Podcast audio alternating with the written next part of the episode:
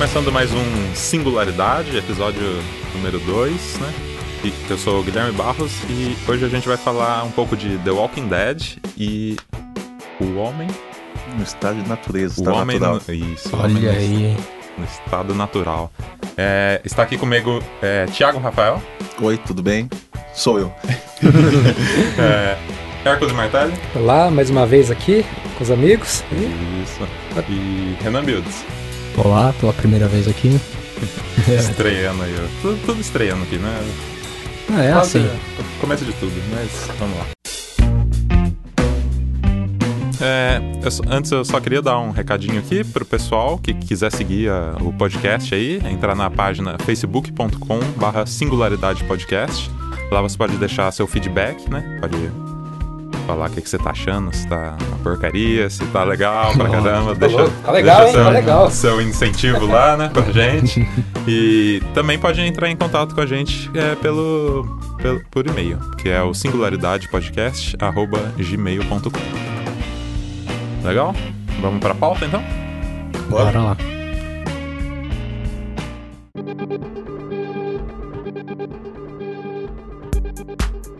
Então, pra começar, acho que é bom você explicar, Tiagão, pra, pra galera e pra, pra gente aqui também, que não manja muito, é o que, que é o estado de natureza? É, o estado de natureza para Thomas Hobbes é a guerra de todos contra todos.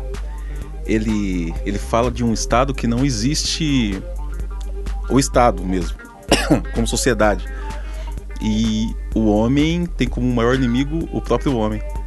A gente pode imaginar em um lugar, por exemplo, independente de tempo, que você precisa sobreviver.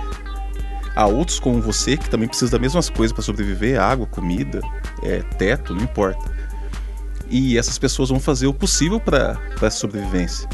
E ele também diz que nesse estado o homem é equivalente ao outro. Então não importa se o homem é mai- maior ou mais forte que o outro, que o outro pode ter inteligência. Desculpa, eu tô sendo só para ferrar com o Guilherme pra. Mas ele pode usar de armas que ele pode é, construir usando a esperteza dele. Então o homem no estado da natureza ele é equivalente.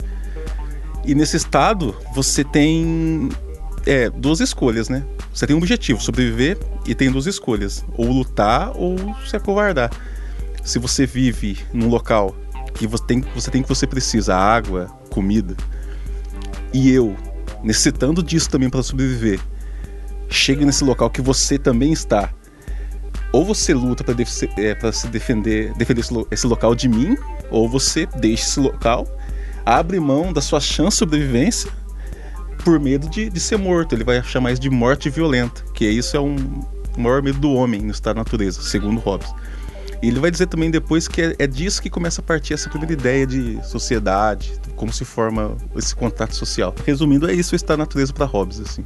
E isso se assemelha bem ao, ao que aconteceu né, na, na ficção ali em, em The Walking Dead, né? Apocalipse zumbi, né? É cada um por si, não tem regras, né? É basicamente isso. Sem regras. O Estado não existe nessa, nessa situação. Não, pode existir pequenos grupos, mas para Hobbes também não é ideia de Estado isso. Mas é, quem assiste Walking Dead, que conhece a série, quando o Rick lá tá com seus amigos lá tentando sobreviver, é, o inimigo real não é o zumbi, né? Eles burlam, eles matam. Mas são os sobreviventes que também precisam das mesmas coisas para sobreviver. E se você parar pra pensar, é, em todas as temporadas, o que definiu a sobrevivência ou não, a guerra, foi de vivos contra os vivos mesmo.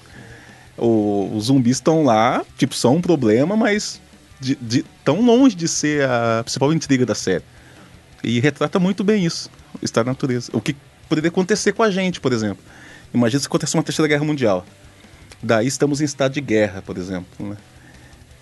Tudo muito bonito, enquanto tudo não tem previsão. Quando acaba a previsão e você precisa comer, se você não comer, você vai morrer. E seu vizinho tem comida, entendeu? Um- mais cedo ou mais tarde, o estado de natureza vai bater na porta e sobrevivência fala mais alto. Vira um caos. É. né, também. E é, é interessante, assim, que no, no começo do, do The Walking Dead, o maior medo, pelo menos na minha concepção, o maior medo era o- o- os zumbis, né? De, de fato. E tinha toda aquela coisa, né? Um mistério. Aí, conforme foi passando as temporadas, virou uma coisa é, Cotidiano. cotidiana, né, um corriqueiro. Você acha que é, é possível o ser humano se adaptar assim a, a uma situação tão extrema e, e algo vira, vire banal?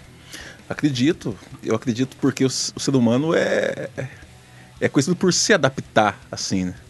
A gente, eu vou fazer uma analogia, por exemplo, às vezes uma pessoa pega e fala assim, nossa, minha vida é tão ruim, independente da vida que ela vive, ou é, do tipo de, de coisa que ela acredita.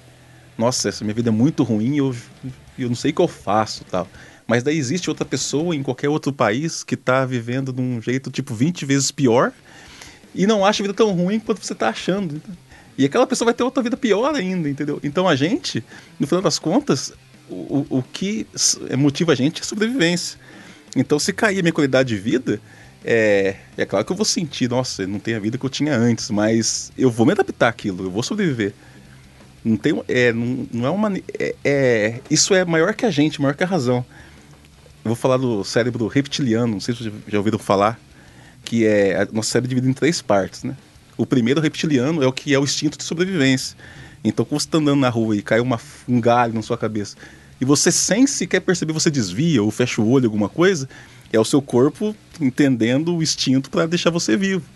E é por isso que tipo o suicídio é uma coisa tão assim é, incrível assim, porque é uma luta contra a própria vida. É um extremo, é, né? Que então é do ser humano sobreviver. Então não importa enquanto você, tipo, caia na sua qualidade de vida, a sobrevivência sempre vai ser a, a meta, assim. Irracional, a meta irracional. É, isso que o Thiago apontou do Instituto Reptiliano, eu acho interessante até relacionar, no caso da, da psicologia, com, com, a ideia do Vygotsky, né? Que ele traz que o homem, ele aprende, ele se desenvolve através do contato com o meio social. É, e daí o que acontece? Você, meio às adversidades, isso daí também modela suas maneiras com que você vai lidar com, com os conflitos. No, no, no Walking Dead a gente percebe que a, a, a ideia de, de moral, né, que antigamente eles tinham, é abandonada de, de, diante a nova realidade que eles estão enfrentando, né? E o Vygotsky ele apresenta que o ser humano ele tem esse estado biológico, né, que entra a questão dos instintos, né, de sobrevivência, e depois ele possui as funções superiores, que daí seria o que faz a gente se reconhecer e se de, de, definir como ser humano, né? Que daí seria a questão da abstração, a questão de, de, desses pensamentos mais é, a, intelectualizado, vamos dizer assim, né? E Walking Dead, eu acho que é interessante por conta disso, Guilherme. No começo, como você mesmo contou, a, os zumbis eram uma grande preocupação, até pra gente, né? Uhum. E depois a gente foi percebendo que a série foi se dando mais no ambiente de sobrevivência até dos próprios grupos humanos, que nem o Thiago comentou. O, o, o acho interessante o, o, Angels, né, o grande parceiro do Marx na, no, nos seus trabalhos, ele tem na obra o a origem da família, do, da propriedade privada e do Estado, ele fala sobre os estados de natureza do homem, citando a, a, o estado selvagem, a barbárie e a civilização. E daí ele aponta que a, o estado selvagem seria isso, o homem conseguir é, é, se utilizar dos recursos da natureza. O estado da barbárie ele já conseguindo manipular para o seu, a sua utilidade, né, questões. E daí a civilização já fazendo a menção à industrialização, à, à mecanização disso daí. Eu, no Walking Dead a gente percebe que em cada temporada eles têm isso, né? No início eles estavam aprendendo a lidar com zumbis. Então, como matar, você tinha que dar o golpear na cabeça, né? Depois que eles começaram já a desenvolver isso daí, começaram a se preocupar como é, é se é, prevenir de ataques, né, ficando em grupos. Então, ali eles foram criando é, um tipo de organização mediante a realidade que eles estavam vivendo, né? E ali também as regras foram se mudando muito por conta da, da, da necessidade de sobrevivência. Essa coisa da moral, ela também é bem relativa, né? A, a, ao estado que você está vivendo e ao que você está precisando atingir com isso. Até no começo, o, o Cal, né, que é o, o, garotinho, né, ele saía, né, pra, pra caçada ali dos zumbis, né, e depois ele, ele se torna, né, um, um líder, né, da, da, do grupo ali deles, né. E é, é interessante como o, o, meio moldou. Exato. E sabe o que eu acho mais interessante no Walking Dead hoje? É, é as crianças. Porque tá nascendo criança, né, a Judite, né, uhum. e de repente tá nascendo já nesse ambiente hostil. Ela não vai ter aquela experiência é. passada de moral de uma, de uma sociedade organizada. Então, o, eu estou muito curioso para saber o é que, que, que, vai que ser. tipo de crescimento ela vai. Como ela vai se formar e tal. Exato.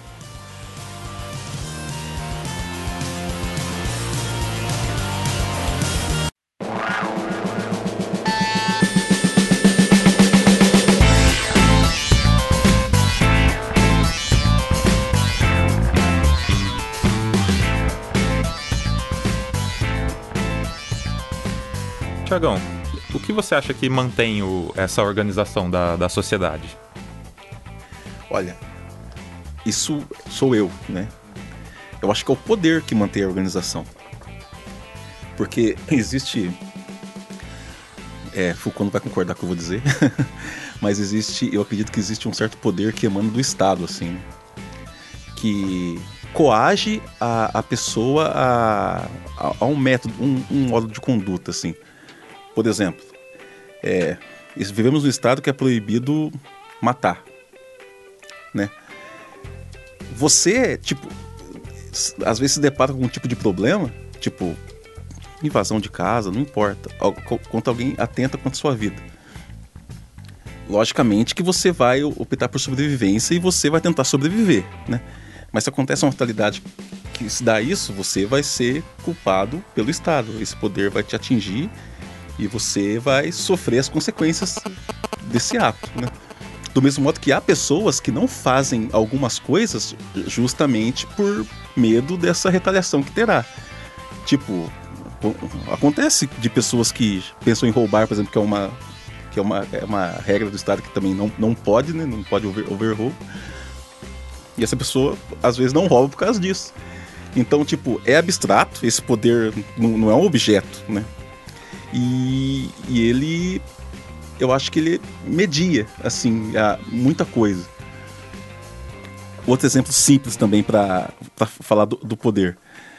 Quando você está no estado de natureza, isso, tipo, bem ligado com o The Walking Dead também. Quando você está no, no estado de natureza e você não quer é, ter que matar, ter que lutar por aquilo, você por medo de ter uma morte violenta, que Hobbes diz isso, né? Então, o que você vai fazer, né? Quanto vários indivíduos que pensam igual a você, né? É, se encontram, daí que ele começa a pré-estabelecer o que seria um, uma possível sociedade. Por exemplo, estou, estamos na natureza. Cada um aqui, eu, Hércules e, e o Renan temos uma fazenda. Você não tem nada, você vai morrer de fome. Daí você invade minha, a minha fazenda para comer eu vou lá e te meto um tiro e te mato. Entendeu? Está na natureza, direito meu. Eu tive o direito de, de defender a minha terra e você estava no seu direito de tentar tomá-la. Mas daí você pensa assim: não, eu não vou é, tentar invadir e roubar, eu vou querer conversar, por exemplo. Eu falo: olha, eu quero comer, não sei o que, tal, tal, por favor, não me mate. Eu quero só comida. Eu resolvo, tipo, não, tá certo. E eu vou você te dar comida tal, porque eu não quero também é, que aconteça isso. Daí o Renan também tem, o Renan também tem a mesma ideia, o Erco também a mesma ideia. Então somos quatro pessoas que pensam igual. A gente podia criar alguma organização que quatro unidos seriam mais fácil para sobreviver. Beleza. Isso é que seria o início de uma, de uma formação estatal, assim. Mas o que, que acontece para é, acontecer o contato social? Segundo Hobbes, por exemplo, eu falo, beleza, a gente estabeleceu como se fosse um Estado. Para ele tem que ser a Assembleia ou o líder, ou o monarca mesmo, porque 1600 e pouco ele fez isso, né? Essa era a ideia dele. Daí a gente tem que nomear um líder. E quando se nomeia esse líder, você cede toda a sua liberdade para esse líder, para ele tomar a, as, as decisões. Por exemplo, esse líder seria eu. Eu ia criar regras, ó, não pode matar, não pode roubar, não sei o que, sabe? Vocês estariam protegidos, né? Porque, tipo, se alguém fizesse mal eh, com vocês, agiríamos em retaliação, teria mais chance de sobrevivência juntos, mas você não teria liberdade porque seria cedido a, a, a esse poder. Então, respondendo a pergunta, eu acho que é o poder que, que media a sociedade. É, e você não acha que esse, esse poder tem muito a ver com, com medo? Sim, completamente. Segundo Hobbes, é, é justamente o medo da morte violenta que faz é, essa junção de Estado. E, e a analogia que eu fiz sobre as leis, muitas pessoas né, estão dentro da lei por medo de, de retaliação. Concordo com o Hobbes?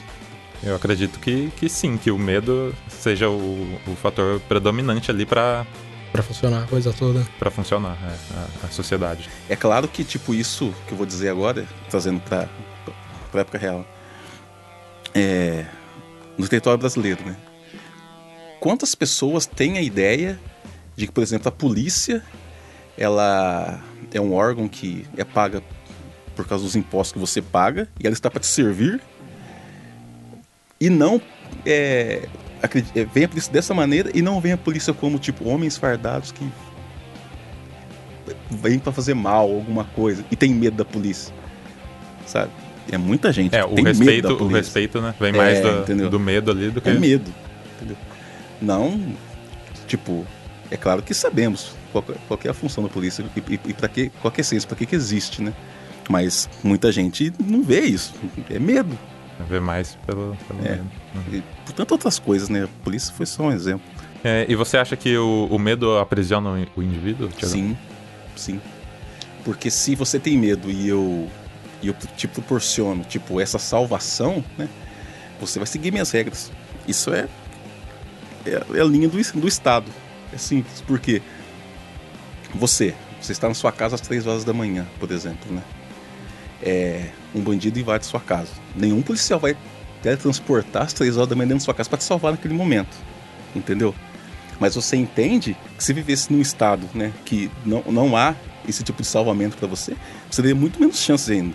Então, tipo, se você é, tem alguém superior, daí não estou falando de estado, que te oferece a proteção, né, você é meio que é uma submissão. Essa palavra, o que você acha? Você tá falando aí da, da questão do Estado, eu tô lembrando muito do padre Gabriel, no, do, Gabriel é o nome dele, né? Do, do Walking Dead. Gabriel. É, é. Gabriel. A questão da religião no Walking Dead também, porque a religião entrega isso pra gente, né? Muitas vezes a gente acredita numa, numa ideia etérea, num ser supremo divino que olha pela gente, mas que a gente deve devoção no sentido dele né? Essa, essa é a ideia.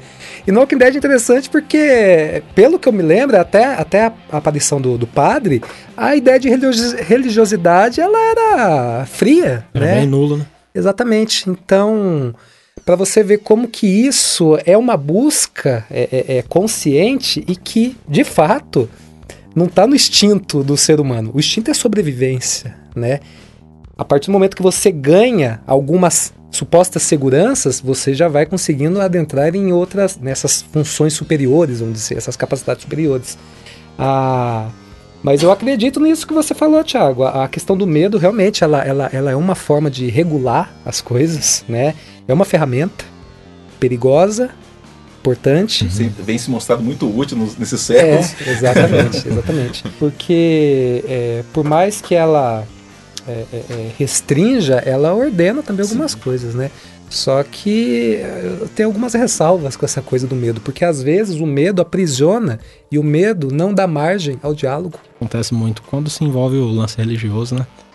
Ou, na minha opinião, assim, o, o principal lance da crença, assim, vem por causa do medo.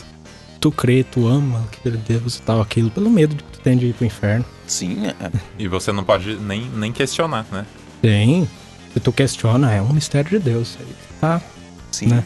Várias vezes conversando com amigos é, de religiões diversas, né? Que às vezes a gente levanta algum assunto ou pergunta alguma coisa e a conversa acaba justamente porque não se pode nem pensar nisso que seria pecado.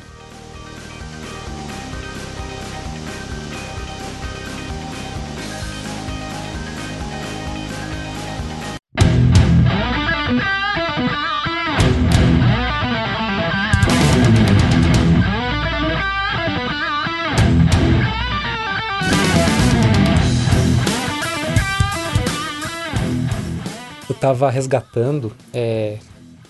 Comentei com o Guilherme essa semana, por conta dessa conversa que eu tive com ele, eu tava resgatando a história do Caspar Hauser. Nossa. Eu lembro do nome, mas não sei a história. É, conhece? Eu também é. não conheço. Mano. Caspar Hauser foi, um, foi uma figura é, muito envolvida em lenda e um pouco de lenda, um pouco de mistério, um pouco de verdade, né? Que foi uma figura uh, que apareceu em meados de 1800 e alguma coisa, um jovem de aproximadamente 15 anos que foi abandonado numa praça de Nuremberg, na Alemanha.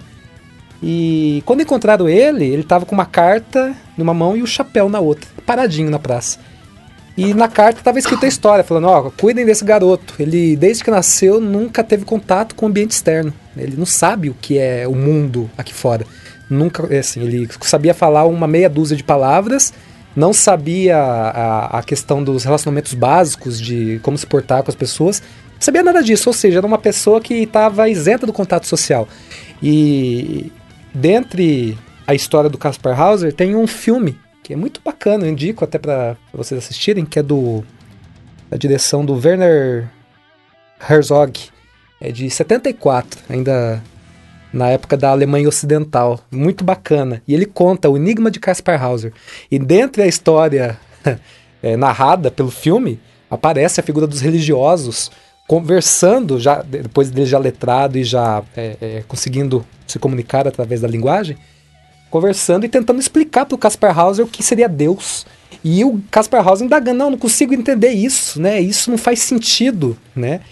Daí chegou um ponto que os religiosos falaram: não, não, não precisa pensar, só aceite que é assim. Né? e tem as consequências caso você não acredite. Então, a, a coisa do, de como o, esse estado superior que a gente adquire, de querer ter entendimento, às vezes ele também é barrado por conta de, da não indagação. Você, você não é permitido questionar certas coisas, porque é assim e você vai sofrer as consequências se você questionar o medo. Né? Então é interessante a, a, a como entra no imaginário humano isso, Sim. né? E na, nessa coisa da religiosidade, é que no, no livro, no, nos livros do The Walking Dead tem um que, que trata só sobre isso, que é, que é um pastor lá, acho que não é o, o mesmo da... O Gabriel. É, acho que não, não é o mesmo, é, é, é, uma história paralela ali. E é interessante que, assim, é, quem já era religioso fica muito mais religioso depois do, do que aconteceu, né? Do, dos zumbis. Tem uma hipótese pra isso aí. É. Tem uma hipótese. E quem não era, quem era pouco ligado, assim, à religião, aí acabou de, de descrer totalmente, assim, né? Em, em Deus. É assim, opinião própria, de novo. Eu acho que a religião, assim, antropologicamente falando, né? Ela sempre se manteve mais forte quando a força de vontade humana fraquejou. Um exemplo, uma pessoa que vencedora, né? Independente que, que você entenda por vencedora. Ah, tem gente que acha que é ter dois carros na garagem e ter uma casa. Tem gente que acha que é ser feliz. Independe de cada um, né? Essa pessoa, ela pode ter sua crença, né? Mas olha só o que eu vou falar, né? Responsabilidade minha é isso. Né? eu vejo que essa pessoa, ela tem a sua religião, mas ela como se não dependesse dessa religião. Por exemplo, quando uma pessoa fala assim: se Deus quiser, eu vou comprar um carro, sabe? 99,9% das vezes, ela tá pouco se ferrando se Deus quer ou não quer. É como se fizer, é como se falar isso fosse um seguro, né? Que ela conseguiria comprar esse carro. Porque se ela acredita, se ela sonha que Deus fala, não compra esse carro, ela vai comprar o carro do mesmo jeito. Entendeu? A gente chama isso tipo de muleta divina, independente do, do que seja. Na época medieval, não, não havia médico? Daí você ficava doente, você rezava para você se curar. Às vezes você se curava, às vezes você não se curava morria, né? Do mesmo jeito que às vezes para punir é, transgressores, né? Da, da, da, religião, por exemplo, é, tinha penas de morte bem cruciantes, assim. Por exemplo, o, uma pessoa matou alguém e ela não assumiu que matou essa pessoa. Daí o método religioso da época para provar que aquela pessoa era, era culpada. Coloca ela no, no, óleo quente. Se ela não se queimar, ela é inocente, sabe? E isso, tipo, o próprio é, exemplo, São Sebastião é uma prova disso, né? Porque ele, a fé dele o salvou, ele não foi morto por flechas. Tem até uma, uma passagem naquela série Vikings também, fazendo uma analogia com a série Vikings, que tem exatamente essa cena. Ou seja, a fé, na, naquela época, é, fazia essa diferença. Hoje, você tem religião. Você, você fica gri, é, gripado e fala, nossa, eu tô gripado. Você pode rezar para melhorar, mas você toma um remédio. Então, naquela época, a religião bastava, né? Hoje já não basta mais. Hoje é. Você tem a sua crença, você pede para a entidade superior religiosa que você acredita, não importa, mas você vai no médico, você faz tal. Então, aquela religião fechada que era antigamente, hoje está mais aberta. Hoje, acredite, mas corre atrás, senão você não consegue. Entendeu? Então, é, é bem mais amplo que isso. É isso que, agora na modernidade, o Nietzsche falou que seria a morte de Deus, completamente entendido errado pela grande massa. Fizeram até filme falando disso. Não tem nada a ver uma coisa com a outra. O conceito que está falando é nada a ver com aquilo. Uhum. Entenderam é, totalmente. É. Entendeu? Demonizaram total o negócio. isso é, é mas... E tem o lance da, da, da fé. Eu acho legal que tem é, a esperança também, né? Sim, porque você é mais forte. Isso foi provado psicologicamente que você é mais forte quando você acredita que você pode. Tipo, você acredita que tem alguém superior, abstrato, te ajudando. Você toma força daquilo. Isso é, isso é comprovado, assim, sabe? E é isso que a religião é, faz. Às vezes a pessoa, como eu tava dando um exemplo que eu não terminei de falar, a pessoa tá bem na vida tal, acontece alguma coisa que ela perde tudo, morre alguém importante tal, ela cai na, na depressão, não sei o que e muita gente sai por causa da religião, porque religião, tipo, dá o sustento de força de vontade psicológica que ela precisa, entendeu? É, a fé é poderosíssima, isso não tem que. Hoje, pleno século XXI, né? A gente percebe, como você apontou, Tiago, a, a, a religião ela tem esse diálogo maior com essas áreas do conhecimento humano científicas, né?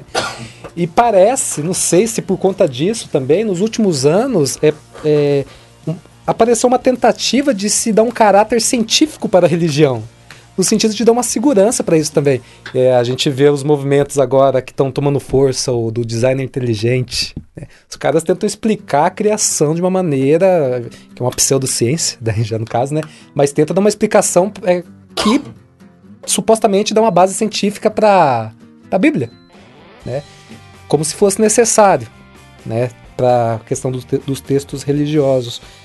Mas eu não sei é, é, é, se realmente hoje como que isso aí seria estruturado na cabeça do homem? Porque de repente, onde, onde estaria o medo nisso tudo? Se você já tem a certeza na ciência, ou melhor, as hipóteses na, ci na ciência, a, as evidências e a, a questão do teste, se você já tem as respostas, é, é, é, como, como que se estruturaria o medo ainda dentro da cabeça do homem? Segundo Nietzsche, é finitude. O homem, o homem metafísico né, não suporta a ideia de fim.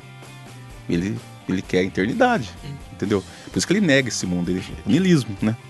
É o homem que nega esse mundo por outro mundo, tipo, abstrato, melhor.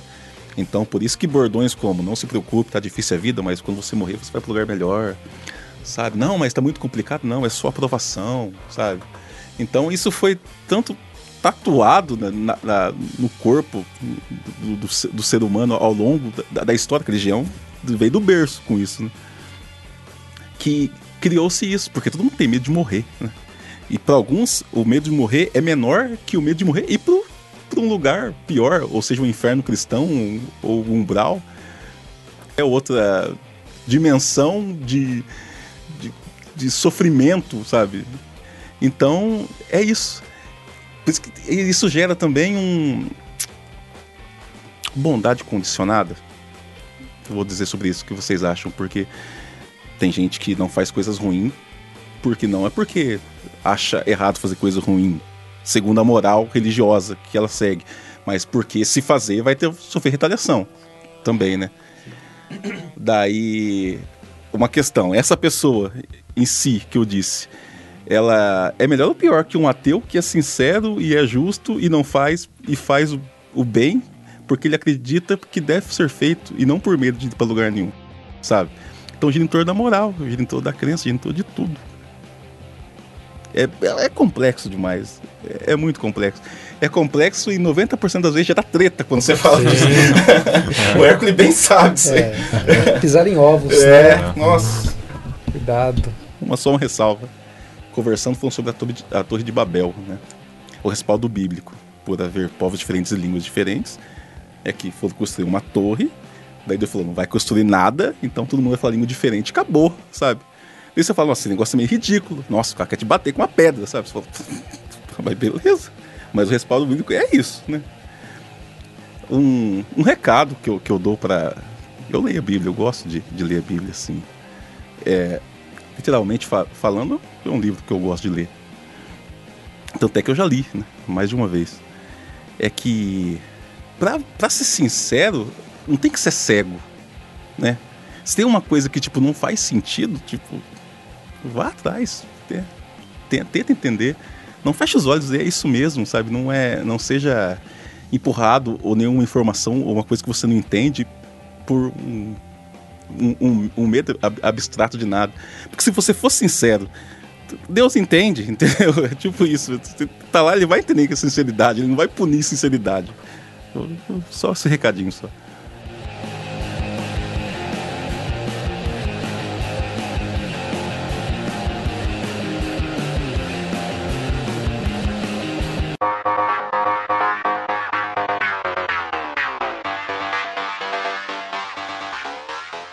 Eu queria fazer também um paralelo assim, é, com o estado de natureza e, e Breaking Bad também. Para quem não sabe é, o que, que é Breaking Bad, Renan. Breaking que, Bad? É, o que, que, que, aconteceu lá? Que, o Walter White. Cara, Breaking Bad é um. Tem uma transformação, assim. O cara era professor de química, assim. Simples, assim. Levava uma vida comum. E um dia ele descobriu que ele restava assim um pouco tempo de vida para ele, que ele tava com câncer. E ele resolveu mudar tudo isso, porque a vida dele tava num, num curso assim muito comum, assim, até ruim, sabe? Tanto falando financeiramente quanto do, do estado assim de, de, felicidade dele, que o casamento dele ia mal, a relação com o filho dele tava péssima. Então ele resolveu dar um jeito nisso aí, em toda a situação, usando o conhecimento dele. Só que, por conta disso, eu acho que nem ele mesmo esperava da toda a transformação que ele sofreu.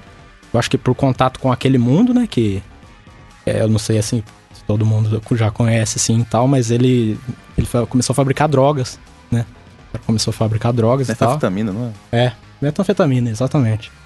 E isso é, esse, todo esse meio assim é um, é um lance muito violento e tal, a galera que é envolvida com isso aí, sabe? E ele entrou, ele se aderiu muito àquilo lá. E com o passar da série, você vê que aquilo já era dele.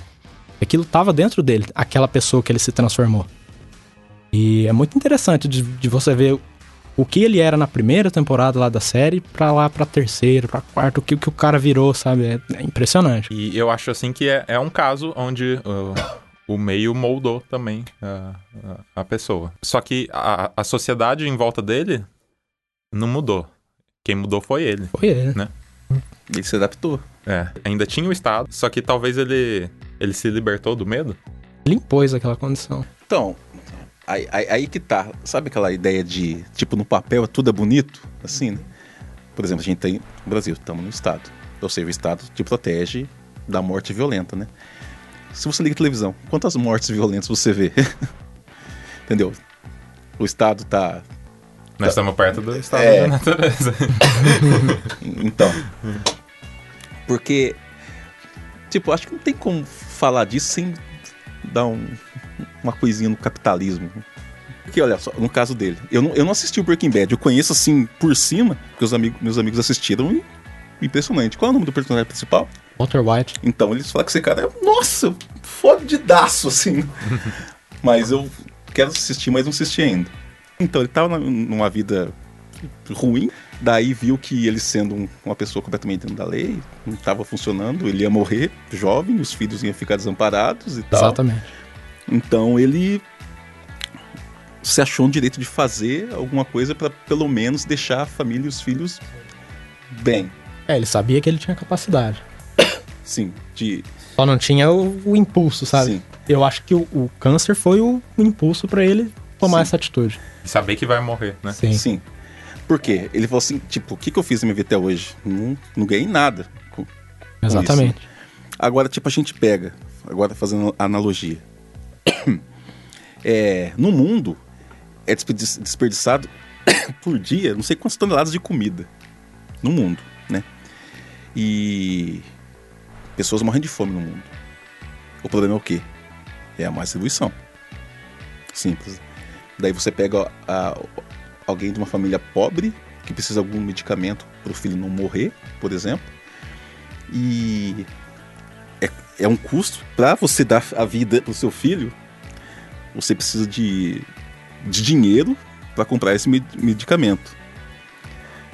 Tem alguns procedimentos que facilitam, né? Tipo, é, como se diz? Alguns esquemas, né? É, legitimados para você conseguir esse medicamento tal. Mas por conta da demora, por conta de outros vistos, tuberculose, que eu estou morrendo, por exemplo, um imprevisto, e é, acontece é uma fatalidade. Então, às vezes, tem tipo alguma farmácia que tem é, algum tipo de ligação com o governo, por exemplo, que faz o medicamento e você paga seus impostos e seu filho morre porque você não tem o medicamento, entendeu? Faz algum sentido? Sabe? Que sentido tem tipo, você estar tá é, nessa máquina do qual você trabalha, você se esforça, você é, é justo perante a, a, a moral social, né? Você paga suas contas, você paga seus impostos tal. E você, com muito sacrifício, você tem que trabalhar muito para conseguir ser pobre. Tem que trabalhar para ser pobre, sabe? Para viver. E. O capitalismo deu certo? Tá dando certo para você, tipo, o capitalismo? Para quem, tá tá. No, pra quem tá no topo. Tá. É claro. Provavelmente. É claro que a gente não tá falando aqui, tipo, ah, galera, vocês têm que ir contra o governo e tem que fazer. Não, tem nada a ver com isso, entendeu? Aqui a gente tá falando sobre Breaking Bad. E no caso, ele, ele viu tudo isso e falou: não, eu tenho que fazer alguma coisa. Falei, ah, porque se eu não fazer nada, eu vou morrer à míngua, meus filhos vão estar tá ferrados com a minha família e acabou. Então ele burlou. Isso aí é um ato de resistência, né? Resistência de verdade. Porque olha o quanto que é impossível é, é ser rebelde é, em um Estado. Né, em, em um Estado social. Porque se você vai fazer uma manifestação na rua, para você não ser preso, você tem que fazer a manifestação de acordo com as regras do Estado. Que tipo de rebeldia é essa? Você faz dentro da regra. Se você trabalha para o Estado e você tem, você faz alguma ação, alguma coisa que o Estado condena, você pode perder o emprego, por exemplo. Mas você pode recorrer, né? Você pode recorrer para o Estado não te mandar embora. Você recorre para quem? Para o Estado.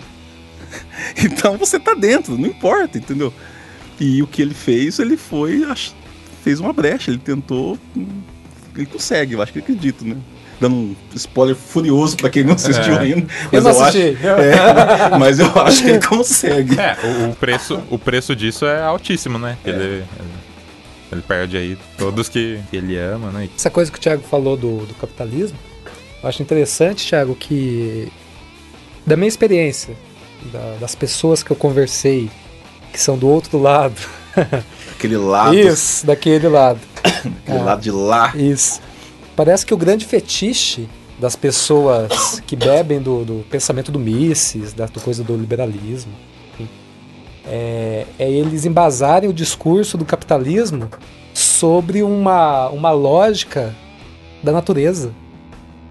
Mas aí que entra a questão, a, a, o homem ele possui as suas funções biológicas natas como indivíduo vivo, só que existem algumas características, como já bem apontado por Vygotsky, também, que é o cara que eu, eu gosto na psicologia, e que diz que existem características que tornam, tornam o homem ser humano, no sentido de que a gente tem a capacidade de criar essa cultura, pensar sobre ela e remanejar algumas coisas.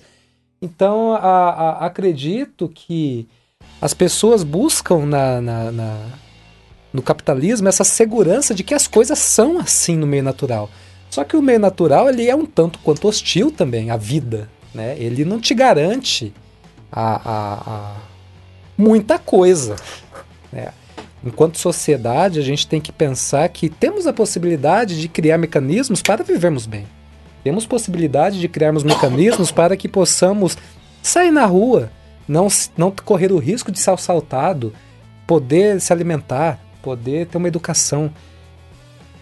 Mas aí vai do compromisso, né? Até que ponto as pessoas estão de fato pensando na, na questão global do bem-estar da comunidade e pensando em si próprio? No caso do Breaking Bad, eu não assisti, né?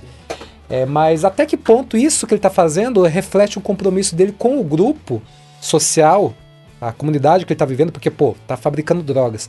De repente ele está é, é, favorecendo um declínio da vida de alguém. Ele meio que percebe isso em alguns pontos, só que ele meio que tenta ignorar, sabe? É, é todo, tem tudo a ver com a transformação tipo, do tá personagem. Pensando nele, né? Na família sim, dele. Sim, sim. Então, e até que ponto é, é, essa, esse egoísmo, vamos dizer, pode ou tem espaço dentro de uma sociedade, digamos, civilizada, né? No capitalismo, de repente, a gente pode ter a, a, a, a defesa desse tipo de pensamento pela finalidade do capital. Porque a finalidade do capitalismo é gerar lucro. Não importa a qualidade. Exatamente. Não, não, é, não é o bem social. Pode ser o bem social se isso gerar lucro, entendeu? Gera lucro. É por isso que eles nos impõem, tipo, é, estilos de vida, né? que, que vendem, assim. E daí criam essas, essas ilusões que para você ser feliz você tem que ter coisas necessárias. Então, são modos de produção. É, o, o Marx ele cita é, numa obra ainda na década de 1850, 1859, a, a contribuição à crítica da economia política. Ele diz que a, os meios de produção ele influenciam a consciência social das pessoas e não o contrário. A consciência das pessoas não está gerando como as coisas devem ser ditadas, mas pelo contrário. Então a indústria ela tem um, um, um papel muito perigoso nesse sentido, de ditar o, como você pensa, o que você veste, como você age. E daí tudo que foge dessa norma vira o contravetor. Né? A gente é, é, é, é, o rebelde, é o marginal, é o não quisto nos lugares. São as leis que preservam daí a, a ação dessas pessoas. Por quê? Muitas vezes para não ir contra a ideia do capital, de que tem que ter uma, um, um, um modus operandi é, gerando, gerindo essas ideias para que as coisas sejam assim. E dizendo que porque assim é o natural, né? Mas aí a gente entra nesse, nessa, nessas questões que a gente pontuou. Até que ponto isso vale a pena enquanto cultura, enquanto uma cultura de bem-estar, né? Eu tenho um discurso, Thiago, é, é, é que está indo muito contra hoje algumas bandeiras da esquerda, apesar de eu me localizar nesse espectro. Eu tenho visitado muito a ideia da, da questão das drogas, né? E tenho me colocado muito contra a questão da, da utilização de drogas hoje. Porque a gente é, é acha ainda que fumar um cigarro, é, tomar uma bebida alcoólica é algo marginal, é algo que vai te libertar da sua realidade, mas na verdade não, ela está te aprisionando dentro da sua própria realidade. É uma indústria que está te drogando para que você não possa é, se rebelar e para que você fique controlado. Então acredito que hoje o maior ato de rebeldia é a gente se libertar das dependências. O revolucionário hoje do século XXI é aquele que não tem dependências, que não tem vínculo com a indústria, que não tem vínculos de, de prestar contas e de depender de alguma coisa que não esteja ao seu alcance. Então, a, a, acredito que isso. Praticamente uma bioética, isso aí. Né? acredito que a, a grande bandeira que a gente tem que pensar hoje, enquanto sociedade que busca um bem-estar, é a independência. Né? Não é à toa que tem emergido muito nesses últimos anos os projetos abertos, de software aberto, né? o Arduino. Eu, nossa, eu me vislumbrei com essa possibilidade de você poder construir o seu próprio circuito para suas necessidades, não você depender de aparelhos que a indústria te propõe, com os propósitos dele, com, enfim, com as finalidades dele. Eu acho que a grande palavra hoje, do desse, pelo menos dessa década, é a sustentabilidade. A sustentabilidade barra criatividade. Como que você consegue inovar dentro desse ambiente hostil? Não dependendo, criando a sua identidade e fazendo emergir essa ideia de que você não está de acordo. Acho que essa é a resposta que a gente pode dar. Na, não vejo a indústria da, da recreação, das drogas listas e até das drogas ilícitas como um bom caminho para se para ser traçado, ou melhor, visitado pela ideia da esquerda ainda nesse sentido. Acredito que a gente tenha que tomar cuidado com essas dependências. Nos Estados Unidos agora eles estão é, liberando, né? Tem alguns estados que é liberado a, a, maconha.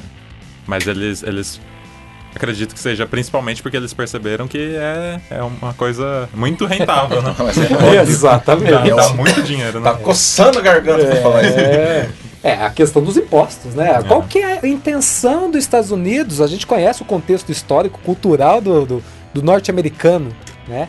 Qual, qual, que é a preocupação dele liberar o uso, legalizar a, a, o uso de, de drogas, da maconha? Será que é porque está preocupado com o cidadão norte-americano? Será que é porque viram que isso é alguma coisa que tem que ser realmente repensado, que eles estavam errados? Eu não vejo com olhos tão apaixonados nesse tema. Não, não, né? Até no Brasil. Por que, que existe uma guerra tão grande às drogas? Porque é para livrar a população do, do, do mal que a droga. Não. Porque não gera imposto. Exato. É, é uma. São duas perspectivas, né?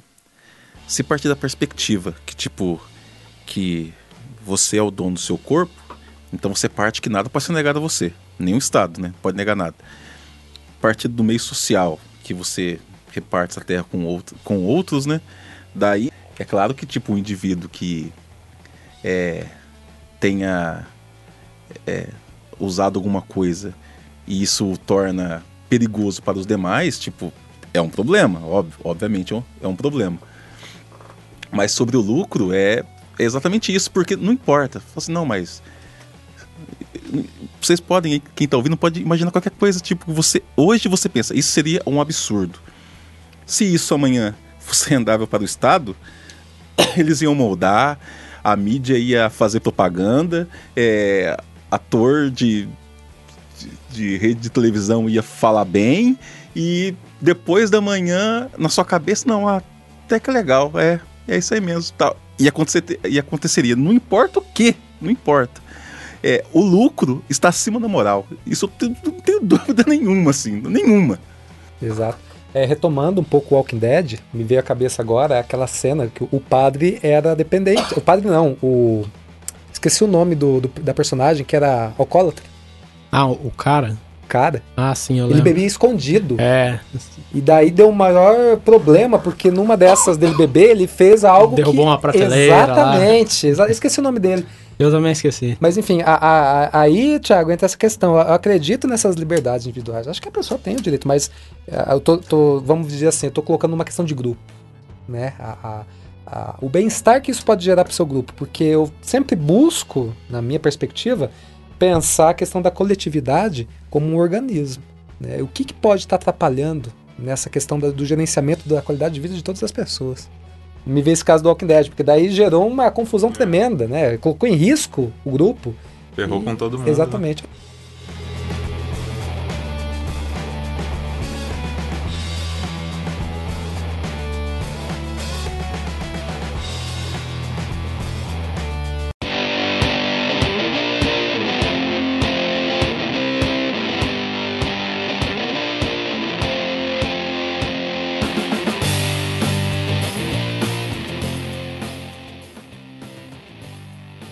Esse lance da, da coletividade, uma vez o, o Thiago estava me, me falando que é, se você pensar como um, um, todo, né? Se você quiser mudar o mundo, né? Você tem que começar por... Por você. É, é, é o Foucault fala disso. É, é uma micro, micro mudança que você faz, uma micro resistência do poder. Porque, segundo Foucault, se você for direto... Começar, o conceito de poder para Foucault não é objeto também, e ele não emana de nada. Ele é usado por todos, assim. Você na sua casa com seu filho, você usa do poder com ele. Né? Vai dormir, come agora, não come, vai sair, não vai e tal. Quando ele for pai, ele vai usar do mesmo poder que usa com ele com o filho dele, entendeu? Então é relação de forças. Então para ele, para acontecer essas mudanças, é você tipo, colocar a sua força de vontade para fora para combater esse poder. Por exemplo, né? Você não concorda com comer carne. Por exemplo. Eu sei que o Hércules não, não, não come carne.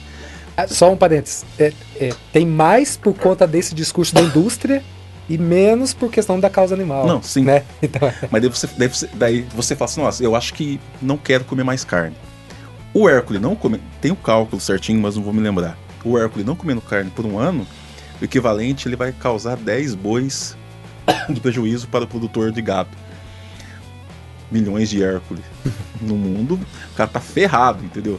Então isso é uma micro-resistência do, do, do poder, porque entendeu? Tipo, não precisa estar o interlocutor estar tá, tá presente, mas o fato da ideia, tipo, já gera isso. Nossa, é eu, eu vou na, no próximo eu vou trazer esse dado. Eu sei que com certeza não vai ter nada a ver com a pauta? Ó, no outro lá aconteceu é. isso. A gente abre um boi. É. Mas é isso, é tipo, é conversar, é, é por você, você, você se, é, se medir. Porque se você for enfrentar o poder de frente, você vai perder e vai cair no chão. Então você tem que fazer isso, tipo, no singular mesmo, assim, sabe? De uma maneira inteligente, que assim muda as coisas, porque daí é a mudança é coletiva. Todo mundo tiver esse, esse pensamento, né? A mudança é, acontece. A melhor resposta que a gente pode dar é nos hábitos. É, exatamente, não, exatamente. Tem até um documentário que fala é, sobre sustentabilidade e tal, que é com o DiCaprio e o Martin Scorsese, que é, é Before the Flood, acredito. Ele fala que, que é é insustentável todo mundo comer carne. Vai chegar uma hora que não, não vai ter como. Vai, tudo vai ser pasto, né? É. Então não tem como, né? É uma coisa que tem que ir se pensando.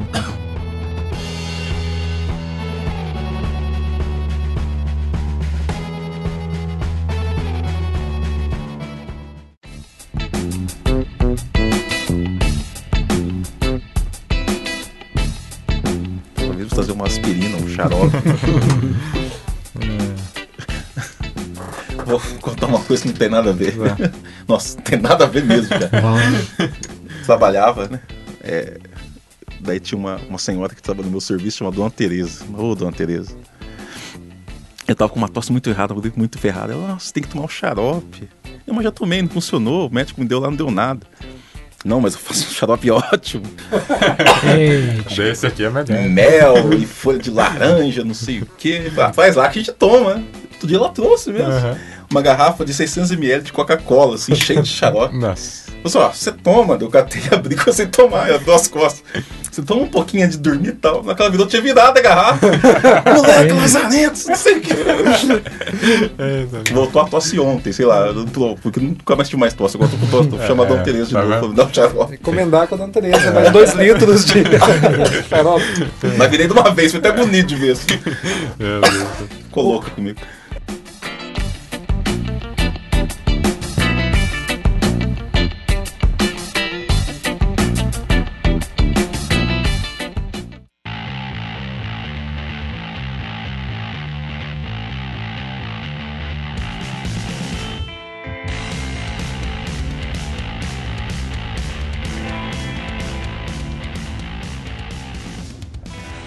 É, eu lembrei de uma coisa, a, até na, na, no sentido do, do, dessa coisa do estado selvagem.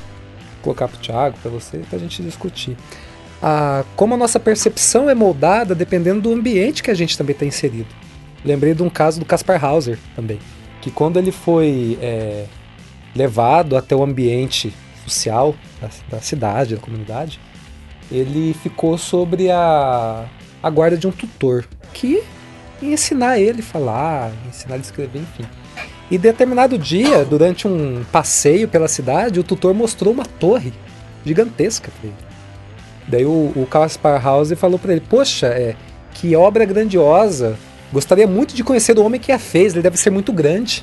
Porque para fazer algo desse tamanho. Hum, ele não tinha muita dimensão. Dessa... É, daí o cara falou: não, é isso quem fez foi uma pessoa do nosso tamanho. Aqui existem andames, existem coisas que podem fazer você subir para você alcançar aquele lugar lá em cima. Homem, cria, homem criador, no caso. Exato. Né? Então, é, é, entra essa questão.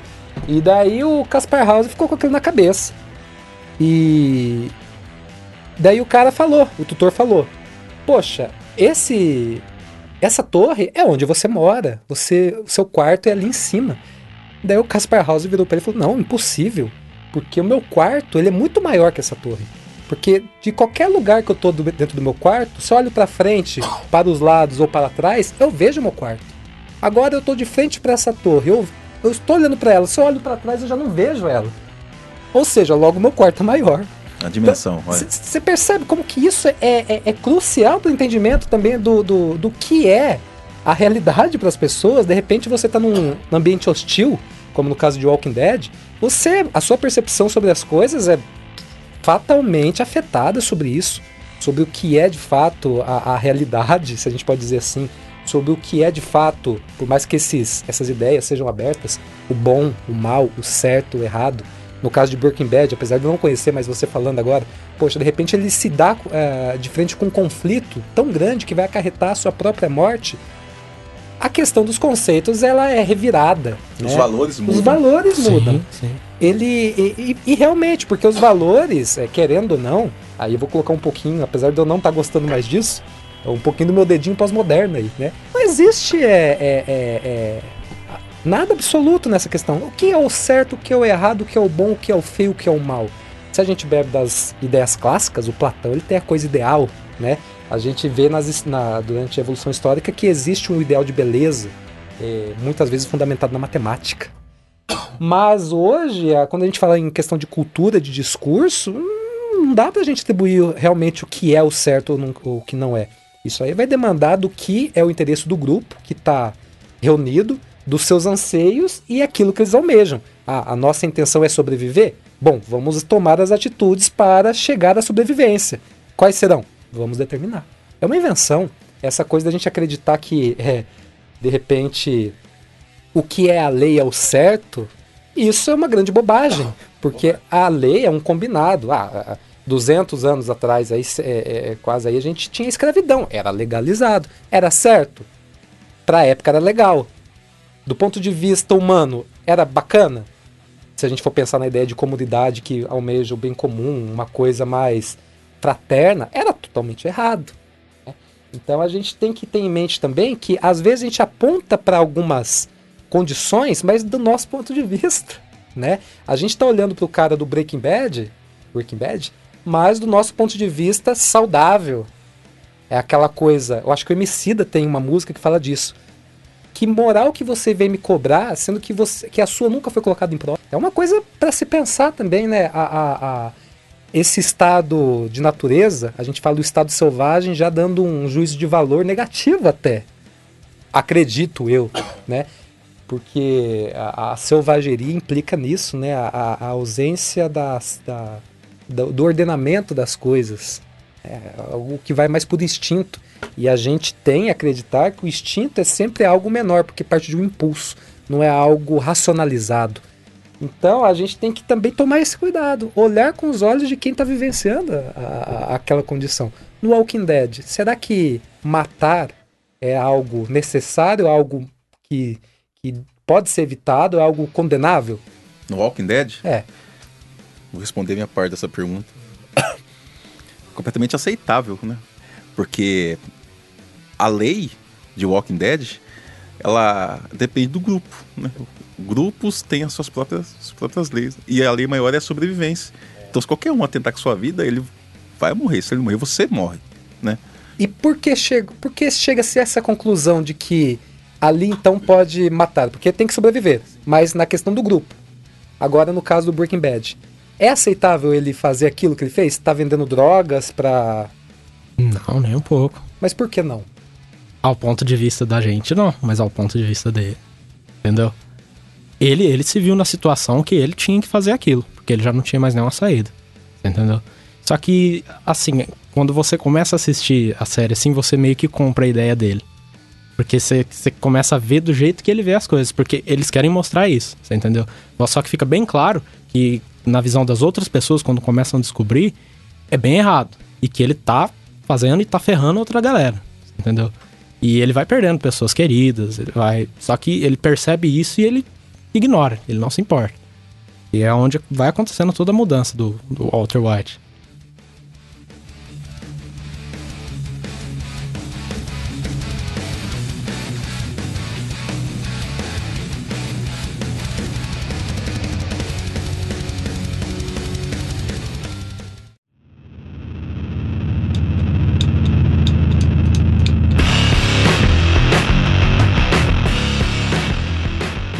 Próprio The Walking Dead, né? No, no começo tem gente que defende não matar o- os zumbis, né?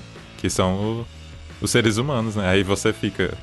é, pode, pode matar quem, quem se transformou e, e quem não se transformou, né? Aí tem esse. né? Tem toda uma tensão, É. né? Por- é.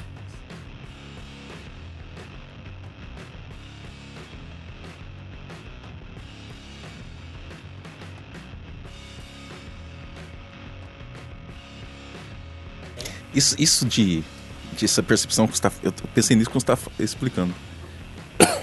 Outra analogia com outra coisa. Ninguém já assistiu um filme chamado Ex Machina?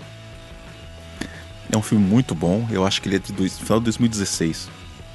É, é da percepção desse, desse eu, o que é, o que humanidade que é. A história de um, um gênio que aos 13 anos escreveu um código de computador, virou uma mega empresa, milionário. E a ideia, a ideia dele é criar uma inteligência artificial. Inteligência artificial como que um, um Android com inteligência própria, né? Que não vai pegar de um servidor informação de, de nada, assim. Que como se tivesse aprendido, foi depositado nele isso, né? Mas ele consegue criar ideias por si só, inteligência artificial mesmo, assim. E ele cria, e é uma mulher. Daí o teste dele é levar um, um cara lá para conversar com ela, né? Pra esse cara testar a inteligência dela, para ver se ela pode ser considerada uma alguém com inteligência própria, assim. Mas só que na verdade os planos não era esse. O plano era tipo, ele sabia que ela era completamente capaz. E queria ver a relação dele com o humano, essa percepção. O que eu quero chegar de percepção? Ela seria humana? Olha, olha só que coisa louca, isso é muito louco que eu vou falar. Nós somos humanos. Por quê? Porque somos inteligentes, temos razões. É claro que, tipo, isso é o senso comum, né? É, por exemplo, para Nietzsche, razão tem nada a ver com o ser humano. O ser humano, ele é o ser humano que ele cria. Isso que difere, difere do animal. Inteligência, nada. Assim. Mas no caso dela, esse, esse rapaz vai conversar com ela, ela tem uma inteligência humana, né? ela cria, ela pensa, ela ela é autônoma nesse aspecto, né? Mas só que ela é um, um androide. Mas existe um eu ali. Um eu que tem medo de morrer, um eu que pode se apaixonar, sabe? Um eu que pode ficar triste, pode ficar feliz, tal. É, o que, que, vocês acham? Eu pergunto pra vocês mesmo assim. Ela é tão diferente da gente? O eu dela é diferente do nosso eu? O que, que vocês acham? Isso me incomoda um pouco, é. sabe? É, me incomoda. Existe, eu vou, eu vou responder é, colocando uma, uma alegoria do pensamento oriental. Conta a história né, dessa alegoria que certa vez dois, dois sábios chineses estavam andando pelos jardins é, de sua comunidade. E de repente eles atravessaram uma ponte. Acho que eu já te contei essa história. Uhum, né? Eu, e atravessaram uma ponte. Lá de cima da ponte, um sábio olhou para baixo e viu as carpas nadando. Ele voltou pro seu amigo e disse: Olha essas carpas, olha essa carpa. Ela é tão feliz assim porque pode nadar livremente e sem preocupações. Daí o amigo virou e falou: Poxa, como você pode saber que ela é feliz por nadar se você não é uma carpa para saber o que é felicidade para ela? Daí o outro amigo virou para ele e falou assim: Bom, eu não sou uma carpa, mas você não é eu. Como você pode saber que eu não sei que uma carpa é feliz porque ela não pode nada, ela nada livremente? Daí ele retrucou: Bom, eu não sou você, mas eu sei que você não é uma carpa. Então eu sei que você não pode saber que ela é feliz por nadar. E, e esse papo vai, sabe? Qual que é a conclusão que eu chego? Do mundo, eu posso entender só aquilo que brota na minha percepção. Não cabe a mim configurar ou melhor, caracterizar o que é o que não é. As coisas para além de mim. No caso do Android, é, é, posso entendê-lo como fruto de uma, de uma ação é, voluntária de uma outra pessoa. É humano? Não sei. Não sei. Por quê? Porque não, não, não, não, não consigo ter acesso ao entendimento do que seria também o, o Android. Né? Quais são o, os motivos, o que move, porque eu acredito que uma coisa que, que amarre a condição humana, o Thiago, seja a questão da vida e da morte. Como que é encarado pelo Android a questão do nascer e do morrer? Porque o ser humano, ele, ele, ele apesar de ele sentir, ele ter seus medos, ele ainda ele é amarrado por essas duas condições, de nascer para poder existir e de morrer para poder fechar o ciclo. No caso do Android, não tem a vida. Será que se essa ausência de vida natural não configuraria como outra coisa e não um ser humano?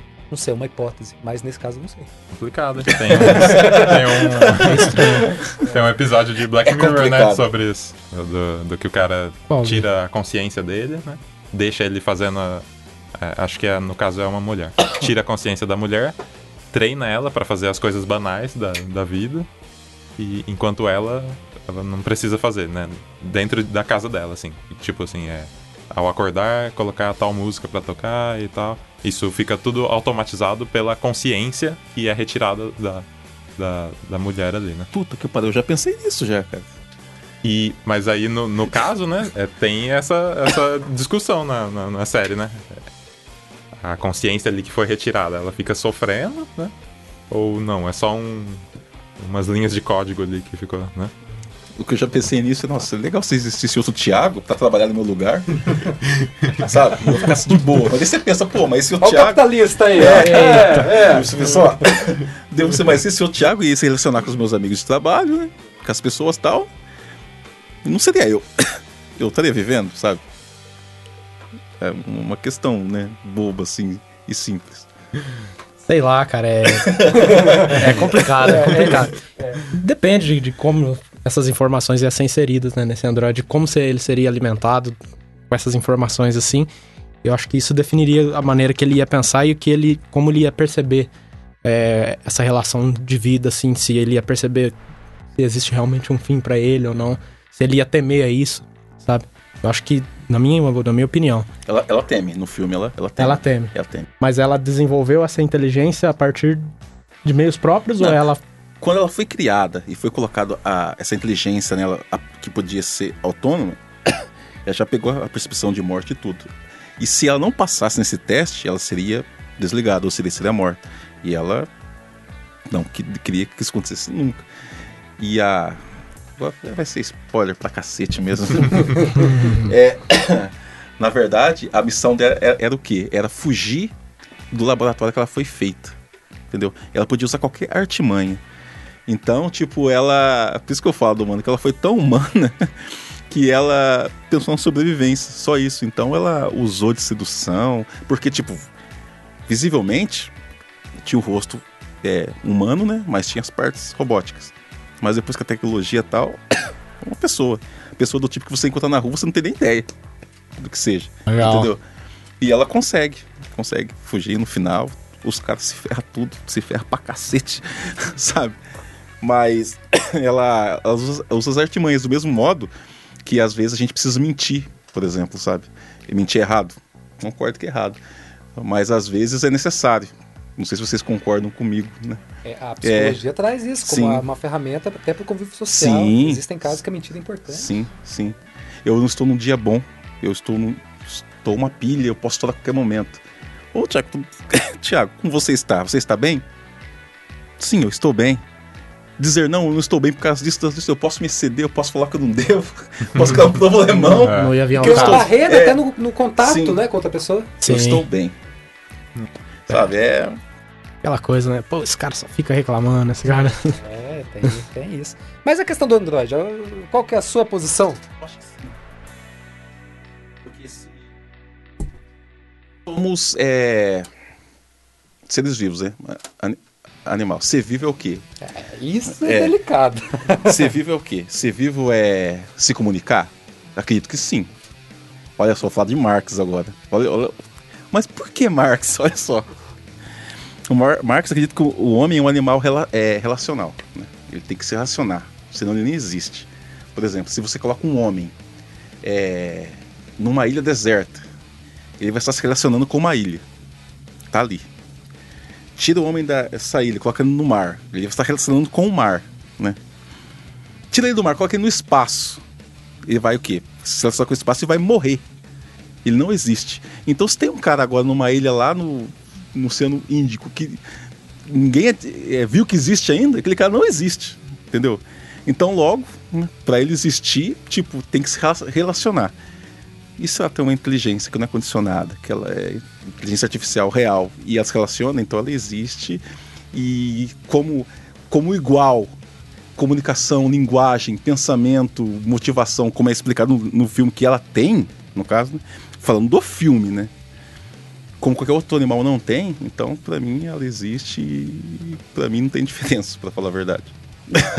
Eu acho que dá, dá um episódio só sobre, sobre dá, essa questão. Sobre a vida. É, é. Nossa, a vida nossa, é treta, hein?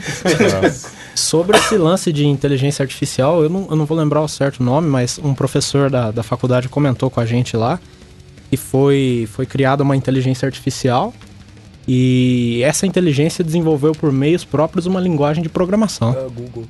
A galera cortou na hora, falou, não, não, tá bom, já atendeu aos testes. Saindo do controle, né? É. É, se vocês estão vendo essa mensagem, vocês são a resistência. Meu nome é John Connor. é, tem que ficar esperto com isso daí. Como é que é o nome mesmo da, do Android lá? O T. Não, da, não o Schwarzenegger, o, a, a linha. Skynet. Ah, Skynet. Skynet. É.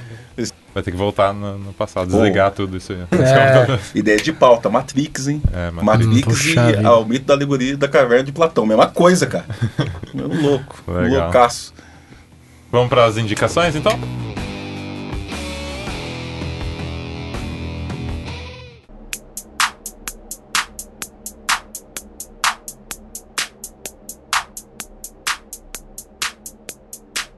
Eu vou começar indicando aqui, ó. O, um documentário, chama, é, o nome é Os Panteras Negras, é, Vanguarda da Revolução.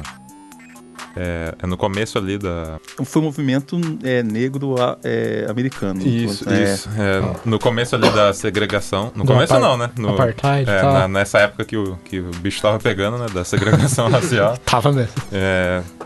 Então eles, eles criaram esse movimento, né? No início armado mesmo, era mais é, combate, tiroteio, corpo a corpo.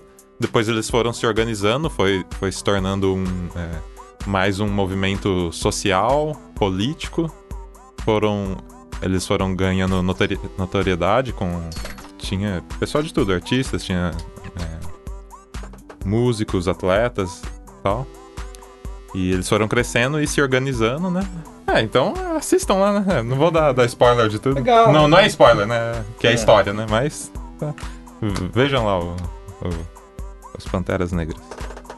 Tem no Netflix. Tu vai recomendar pra, pra galera. Pô, a gente tava comentando aqui agora o, o próprio Breaking Bad. É. O próprio Breaking Bad, né? Assistem. Vou assistir Breaking Bad, eu não assisti. Tu não assistiu mesmo? Não assisti. Nem mesmo. começou? Nem comecei. Eu sei que ele é careca e usa óculos. É isso é o que eu sei também. É. eu sei que ele é careca e usa óculos. Ele, é ele não era careca. oh, Isso é uma boa informação. Eita. Mas assistam, vocês que não assistiram. Uma puta transformação, um grande plot twist. Quantas temporadas? Se eu não me engano, cinco. Cinco? É, acho que sim. Cinco temporadas. Mas tá rolando a produção ainda? Não, não já foi encerrado.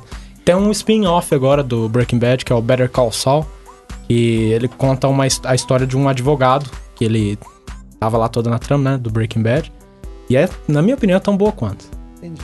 Muito... Existe uma teoria, não sei se foi intencional, até Já trazer é, a questão do Walking Dead, do Breaking Bad. Sim. Mas dizem que é um universo paralelo, né? A, a do... É, seria o, o, futuro, né, do, do Breaking Bad, né? O, ah, o é, o The Walking Dead, né? Que é a, a metanfetamina que ele criou modificou os, os seres humanos e todo Nossa, mundo virou zumbi. É, tem essa teoria. É, tem sim, tem sim.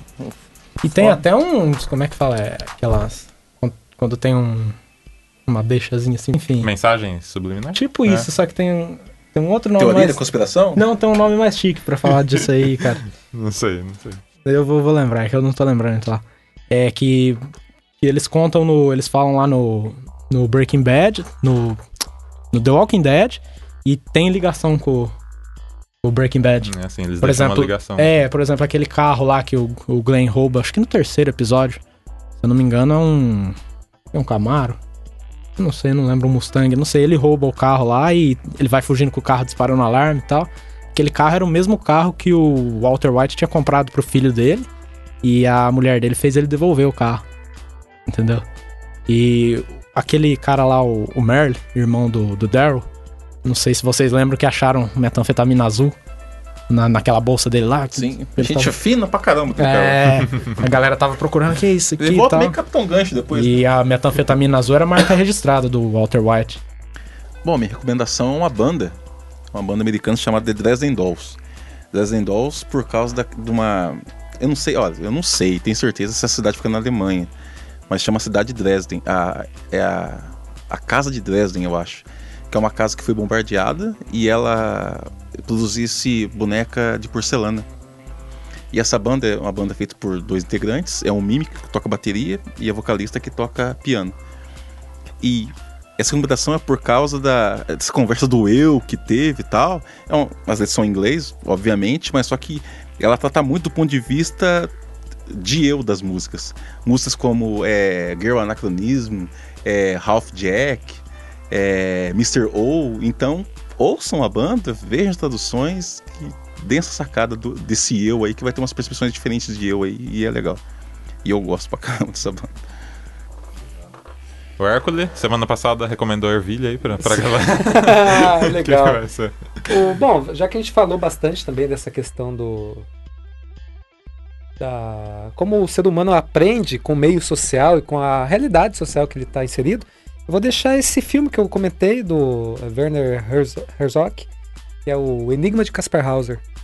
É um filme de 1974 e conta essa história né, do, do Hauser. E existem algumas linhas de, de estudo que apontam que talvez ele tenha sido um, é, um parente distante de Napoleão. E é assim, veio por conta de um relacionamento que não era oficial, daí abandonar a criança, enfim. E paralelamente ao, ao filme, deixar indicação para o pessoal, pessoal procurar sobre a teoria, a, sócio interacionista do Vygotsky. Vygotsky foi um, um pesquisador é, e bebeu muito da, da, do pensamento de Marx. Então, tudo que ele fala tem um fundamento nessa coisa da, da interação, do meio ambiente, do, do, do contexto social. E acredito que é muito importante para a gente entender como que a gente pensa o meio ambiente, meio ambiente não, o meio social como um, um local de aprendizado e de interação. Então é isso. Muito legal.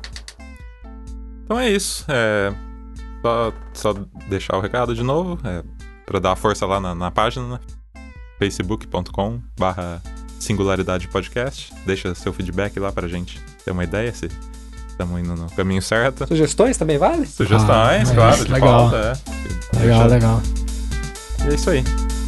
Até. Tchau, tchau. Tchau, tchau. tchau. tchau.